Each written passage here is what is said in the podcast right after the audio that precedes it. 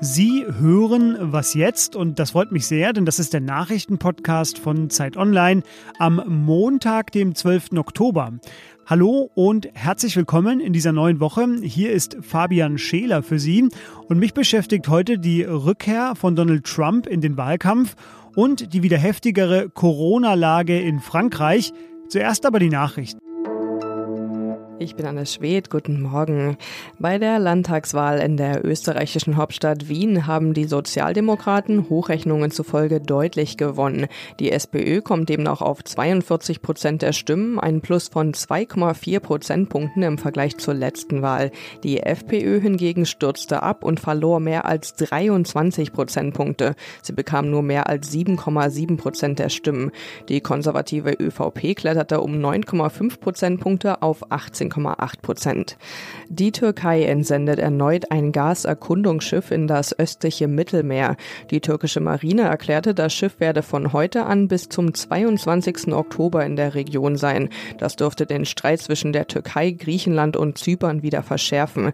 Die drei Länder beanspruchen Gasvorkommen unter dem Meeresboden im Mittelmeer jeweils für sich.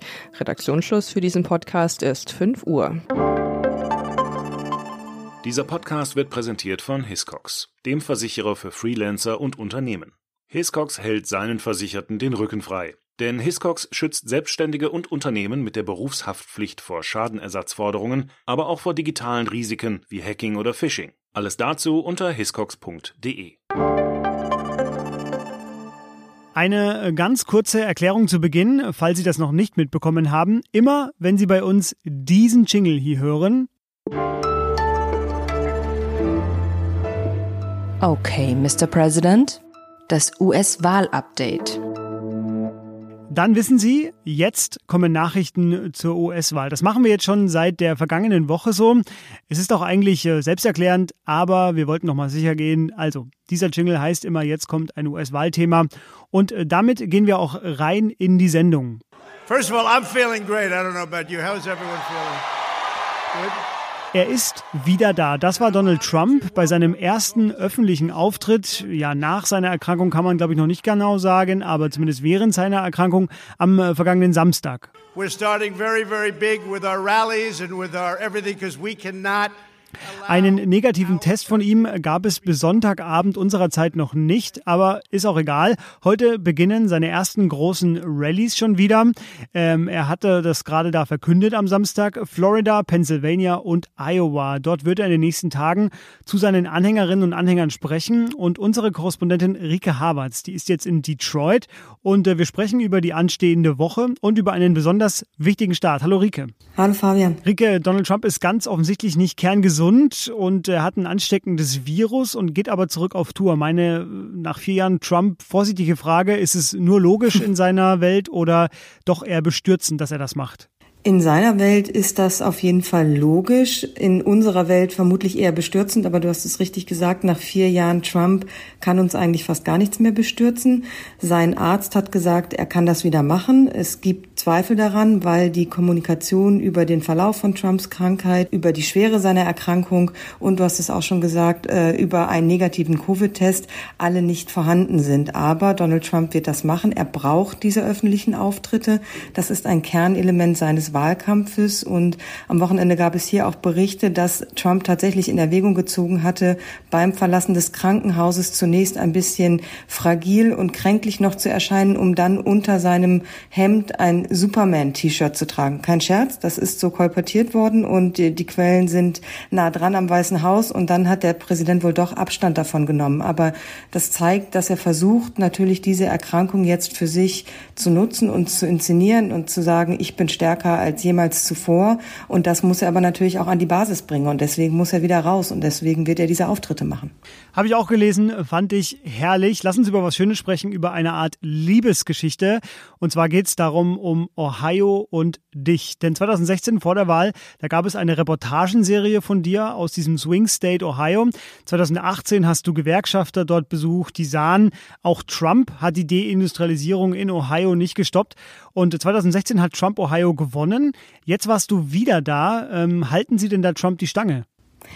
Viele tun das tatsächlich. Also die Gewerkschaften sind interessant. Ich habe sie vor vier Jahren schon getroffen, vor zwei Jahren getroffen, jetzt habe ich sie wieder getroffen. Die, mit denen ich dort gesprochen habe, sind Demokraten, versuchen für Joe Biden Werbung zu machen, haben aber viele ehemalige Arbeiter und äh, Kollegen, die Trump gewählt haben und die das wieder tun, die ihm zwar nicht mehr glauben können, dass er die Stahlindustrie zurückbringt, weil die Stahlindustrie ist ganz offensichtlich dort nicht hin zurückgekehrt. Es ist kein einziges Werk wieder dort aufgemacht worden. Jetzt ist aber Fracking da ein großes Thema. Seine Regierung hat äh, ein Riesenpapier veröffentlicht, wie viele 100.000 Jobs das bringen könnte. Und daran halten sich jetzt viele fest. Und zwar nicht nur fanatische Trump-Anhänger, sondern auch Lokalpolitiker. Wenn ich es richtig gesehen habe, ist Ohio auch dieses Mal ein Swing-State. In den Umfragen liegen Biden und Trump äh, Kopf an Kopf. Äh, warum ist das eigentlich in Ohio so? Ganz kurz, wie wird man Swing-State? Einfach erklärt ist es so, dass Menschen, die eher in urbanen Gegenden wohnen und an den Küsten eher demokratisch wählen traditionell, Leute in ländlichen, ruralen Gebieten eher republikanisch. Und dann gibt es eben Staaten wie Ohio, wo beides vorhanden ist. Und Ohio ist da eben immer sehr eng beieinander. Da gibt es eben ein fast ausgewogenes Verhältnis zwischen eher demokratisch und eher republikanisch wählenden Menschen. Und deswegen ist Ohio traditionell Swing State. Tatsächlich ist noch kein Republikaner Präsident geworden, wenn er Ohio nicht gewonnen hat. Das heißt, es ist immer ein wichtiger Staat und deswegen ist es immer so spannend, da zu sein. Genau, du warst jetzt wieder da. Deine Reportage aus Ohio erscheint bei uns auf Zeit Online heute im Laufe des Tages. Vielen Dank dir und liebe Grüße in die USA. Danke dir.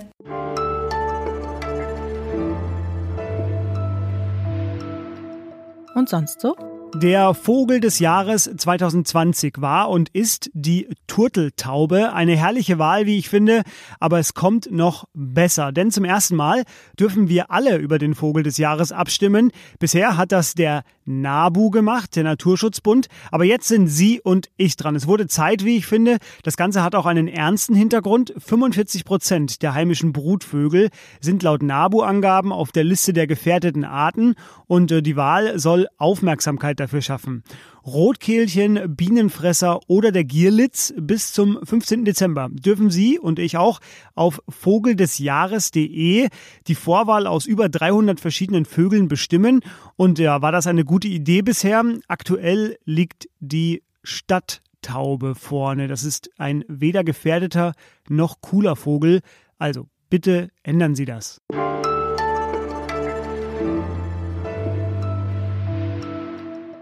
Virologe Christian Drosten, der neben seinen vielen anderen Funktionen auch so etwas wie ein Radar der Pandemie ist, so eine Art Frühwarnsystem, der wiederholt ja immer, Deutschland war einfach früher dran mit den Maßnahmen und ist deshalb so gut weggekommen.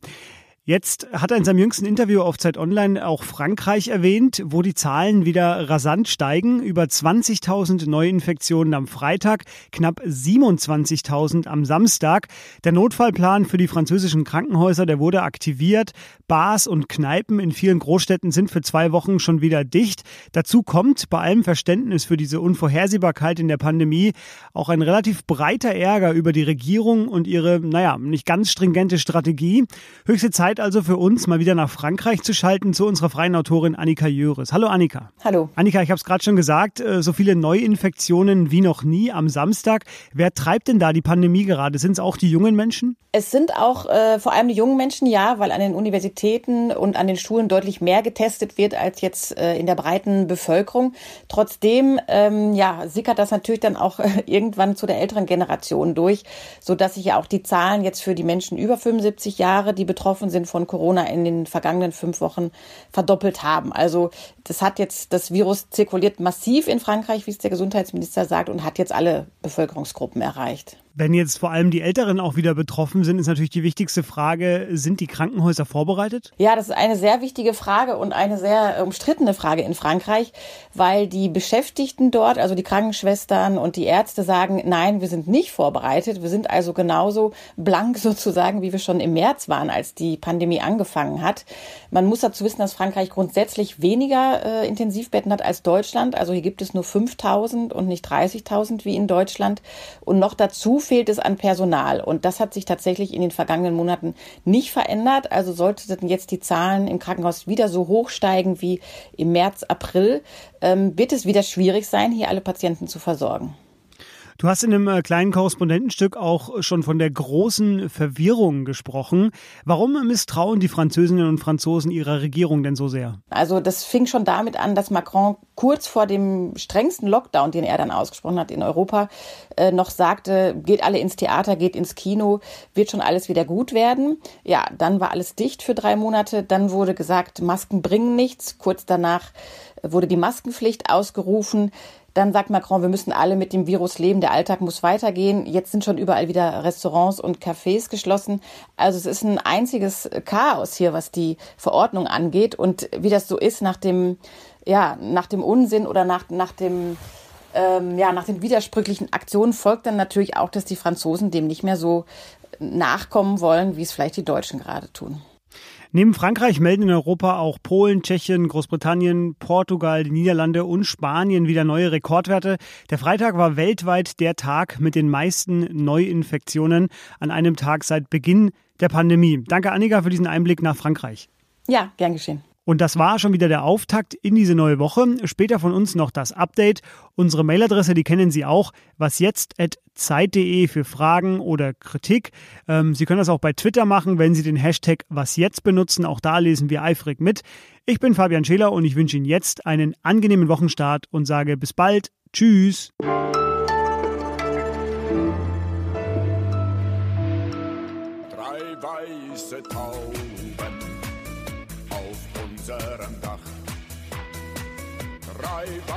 Weiße Tauben, die machen mich schwach.